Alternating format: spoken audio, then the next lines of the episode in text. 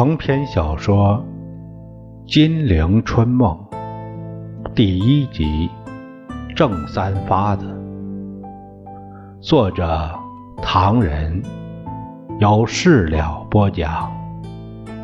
第十六回，密金屋借石藏美，复银纸阿宝赎身。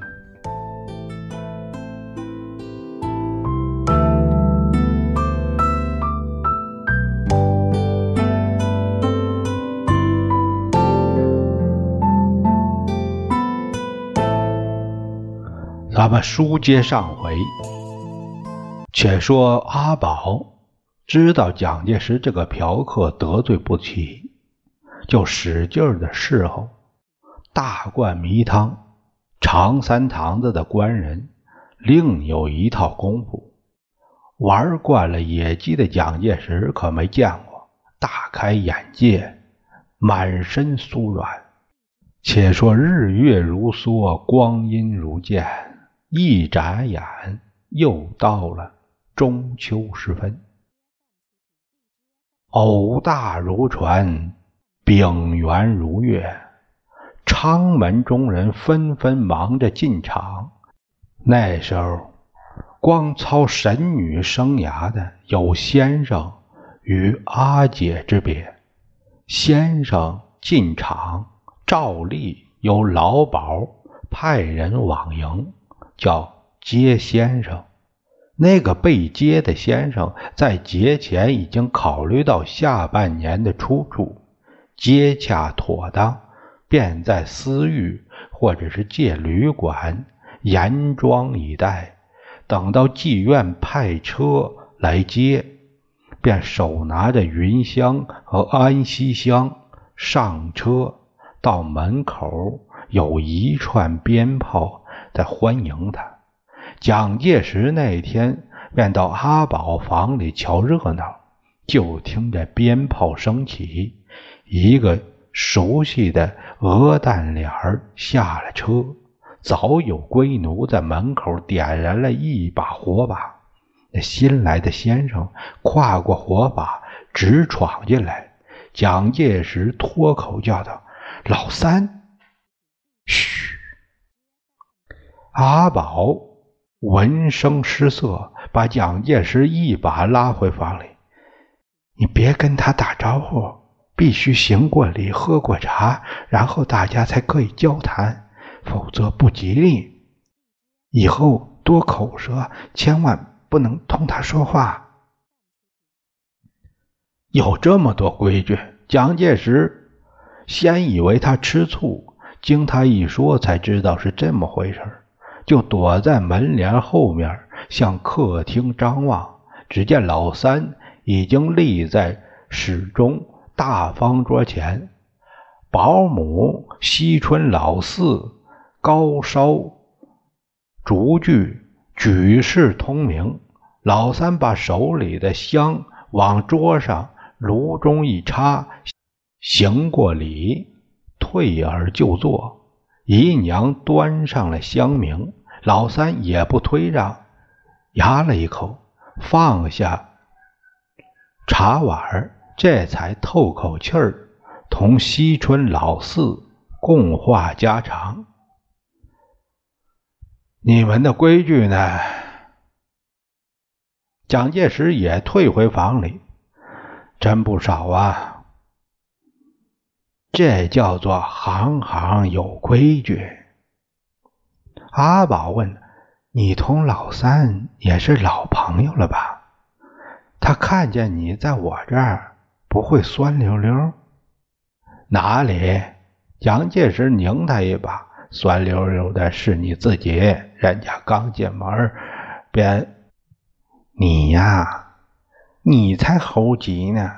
人家一进门你就张口乱叫，幸亏他没听见，否则一开口，他在这里这碗饭也别想吃的舒服。我跟他无冤无仇的，我不知道他转到你们这儿来，又不懂规矩，所以叫了他一声。他同我也没什么交情。我跟张老爷、陈老爷、戴老爷到他以前的地方打过几次茶围，没想到他上这儿来了。命嘛！阿宝凄然地说：“今天我在这里，明年说不定转到别家去。凑巧你也在那里，难保你不在别人面前述说我的过去。不过你不会脱口而出叫我的名字了，因为你懂得规矩。”说着说着。感为身世，不禁又落了两滴眼泪。蒋介石呼的叫：“别哭，我把你接出去，你愿意吗？”阿宝一怔，朝着这个嫖客打量了半晌：“你又开玩笑吧？谁和你开玩笑？”蒋介石把他搂在怀里：“自从碰到你。”我真是茶不思饭不想，辗转失眠，把你接出去，我我们就成天守在一起了。你有太太？阿宝把胸前那一双手一推，你接我出去，万一弄得鸡犬不宁，又得怪我不吉利。没有的事儿。蒋介石哈哈一笑，哼，我对那个黄脸婆早就不耐烦了。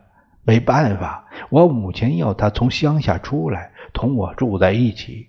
你别提她了，一提我就生气。前天我从你家回家，已经半夜了，他在守门，问我上哪儿去了，又是柴米油盐，我一气给他一耳光。他咕咚咕咚的从楼上就滚到楼下呀，幸好没有跌伤，他也没敢哭。啊！阿宝心底打了个寒噤，淡淡的问：“那我跟了你以后，难免我也要吃你一巴掌，从楼上摔下来了？那怎么会？”蒋介石搂住他，使劲的亲呢。我怎么能把你那样跟他那样做呢？嗯，你怎么能同他比呢？那你说的真心话，真的，绝对真的，我敢发誓。发誓。阿宝淡淡一笑，把一片嫩藕往他嘴里一塞。客人赌咒就好有一比，比什么？我不告诉你。说呀，你不说我好吧？阿宝嘴儿一抿，比作狗跟茅坑伐咒，说是再也不吃屎了。可是，一转眼又。你这小鬼！蒋介石一把抱起来，阿宝在半空里舞动着两只粉腿，双手紧紧抱住他的脖子。半晌，只听见蒋介石问着：“张静老想着要个儿子，准备把于凤斌娶过去，你知道了？我呢，我也想把你接出去。”你的身价该还给老板多少钱呢？于凤斌不是小先生，是包给这里的。论一个节令计算，每一个节期，西春老四便给他两百六十块，其余的统统跟他无干。我的情形不同。因为没有多久之前，我只是于凤斌的大姐。你是真话还是开玩笑啊？当然是真的。蒋介石起立穿衣。哦，我就问问张老爷他们去，看看里面还有什么过门，别让他们老鸨敲竹杠。同时，我要看看房子。你说你愿意住啥地方？说着说着，蒋介石慢慢回过身子坐下，想着想着，然后恶狠狠抬起头来，目光可怖。阿宝从心底里又打了个寒战。半晌，蒋介石咬咬嘴唇我是决定把你接出去了。你说实话，除了我，你是否还有其他相好？我们应该事先交代清楚，省得你过门以后背地里偷偷摸摸，惹人笑话。没有的事儿。自从我们相识，你成天在我房里，几时见过我留过其他客人呢？老凤祥、小开仅仅是来打过几次茶围，见我冷淡，也不再来。好吧，那我们一言为定。我此刻去找房子，拣个日子接你。可是过门以后，可不能随便走动，你答应啊？阿宝点点头。茫然望着他的背影下的楼去，不知怎的，便伏在被褥上哭起来。保姆还以为他喜欢过分，进来冷冷的问：“那个姓蒋的什么时候把你出去啊？”“恭喜啦！瞧你喜欢的。”阿宝抹抹眼泪，也没有什么喜欢不喜欢。你答应他就是这么回事儿，谁知道这种客人哪一天不高兴，非要请你走路，不答应他呢？谁不知道他姓蒋呢？脚踏晴空两帮，翠芳老七那一回支票止付的事你都知道。好，你不答应他，明天叫几个瘪三儿等在门口。说好点儿，抛你一头屎；说坏点儿，撒你一脸消枪水儿。阿宝抽抽噎噎，又哭了一阵儿。保姆见嫖客还没付出定银，也懒得理会，一扭身便走了。那边厢，蒋介石正在交易所。向张静江、戴季陶、陈果夫他们讨教关于赎身的过门，听个人说其中并无特别过门，也就放心了。啊，金屋藏娇。陈果夫笑了，恭喜你们两位啊！就不知道老兄打算在哪儿找房子呀？那还用说，戴季陶。踱到他们面前，街上的小孩子们在唱着东呃童谣，说：“盆里兰花盆里青，姘头要压苏州人。苏州阿姐有良心，房子要借拉马跑马厅啊。那你就借马葫芦得了。”同你们在一起，蒋介石一笑。我们在交易所共事，讨个小房子还借在一撮，巧了。现在旅馆慢慢好起来了。张静江插嘴：“看样子旅馆比借房子简单，起居、饮食、招待使唤都比借房子合算。我们何不开个房间呢？开房间不太好。”蒋介石挠挠脖子，外面把玩女人叫开房间，现在我们讨小，不找旅馆好，随便你吧。陈果夫歪着眼珠子，反正你的事儿，你爱怎么办就怎么办，我们又不能代劳。你这家伙，蒋介石抓起一个果皮，往那陈果夫头上一丢去了。转身向张静江要了点钱，匆匆跳上包车，飞也似的向马活路奔去。当夜分别找了房子，到家具店买了一套讲究的床铺、桌椅，坐在交易所的包车上，让车夫沿着跑马厅拉了一圈，不禁赞叹道：“小房子要借在跑马厅，这话真有道理啊！原来这里空气新鲜，环境幽静，左右都是有钱人家和贫民区闹市不能同日而语。平时走惯看惯，倒还不觉得；如今自己租了房子，那味道可不一样。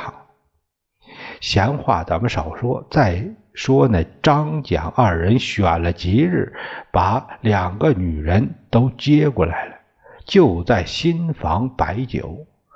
说到这小房子，敬老可真是我们的老前辈啊！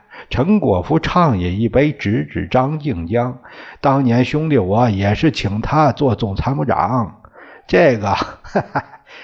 还是那一套，所谓小房子也这乡地勿求其优，房间则不必求其大；布置勿求其精，设备不必求其多。旅馆也不错，晃动着脑袋，终有情侣戴帽双栖，可以谈风月，可以叙幽情，不以房子之小而稍见各中乐趣啊！他说到这里，只见戴季陶、陈果夫两个脑袋也跟着一起摇动，三个人一起念下去：“盖黄屋之金屋，襄王之阳台也。是以刘郎之家，不嫌其陋；情侣之居，可谓惠于小哉。”哟，几个女客相顾而笑。今天我们这里打翻了醋瓶，好不醋溜溜杀人也。谁打翻醋缸了？陈果夫笑了。今天是你们的好日子，谁敢同届时吃醋啊？我们不把他揍个稀巴烂。他几句话把大家逗得笑了一阵。只听得张静江低沉的问道：“一切手续都办妥了？”蒋介石点点头，西川老四还算客气，他不敢是大开口。戴季陶从鼻子里哼了一声：“哼，上海滩轮得到他？”那么张静江放下酒杯，他的名字该从化名册上抹掉了，今后也得有个名字。你给他起好了吗？陈洁如。尔东陈，清洁的洁，如意的如。不，陈果夫拿着根象牙筷子往酒杯里一蘸，在桌子上写了三个字：“如夫人，如夫人的如。”大家一阵哄笑。弄堂里送过来打更的小罗声。张静江同于凤斌告辞。大家一窝蜂跟着离去。戴季陶打趣儿说：“好了，你们今天大喜事儿，我们大家也办喜事儿去了。半夜三更，如果有什么事儿，站在院子里叫一声，我们一定能听到。该打！”蒋介石捶他一拳，同陈洁如送过客人，返回就寝。且说，自从阿宝从良之后，蒋介石在交易所里的帽子抢得还算顺当。他更以为陈洁如有着帮夫运，替他带来了财富，百般宠爱不在话下。可怜那个原配夫人，十天八天不见是常事挨打受骂却有份儿。这正是。只见新人笑，哪闻旧人哭。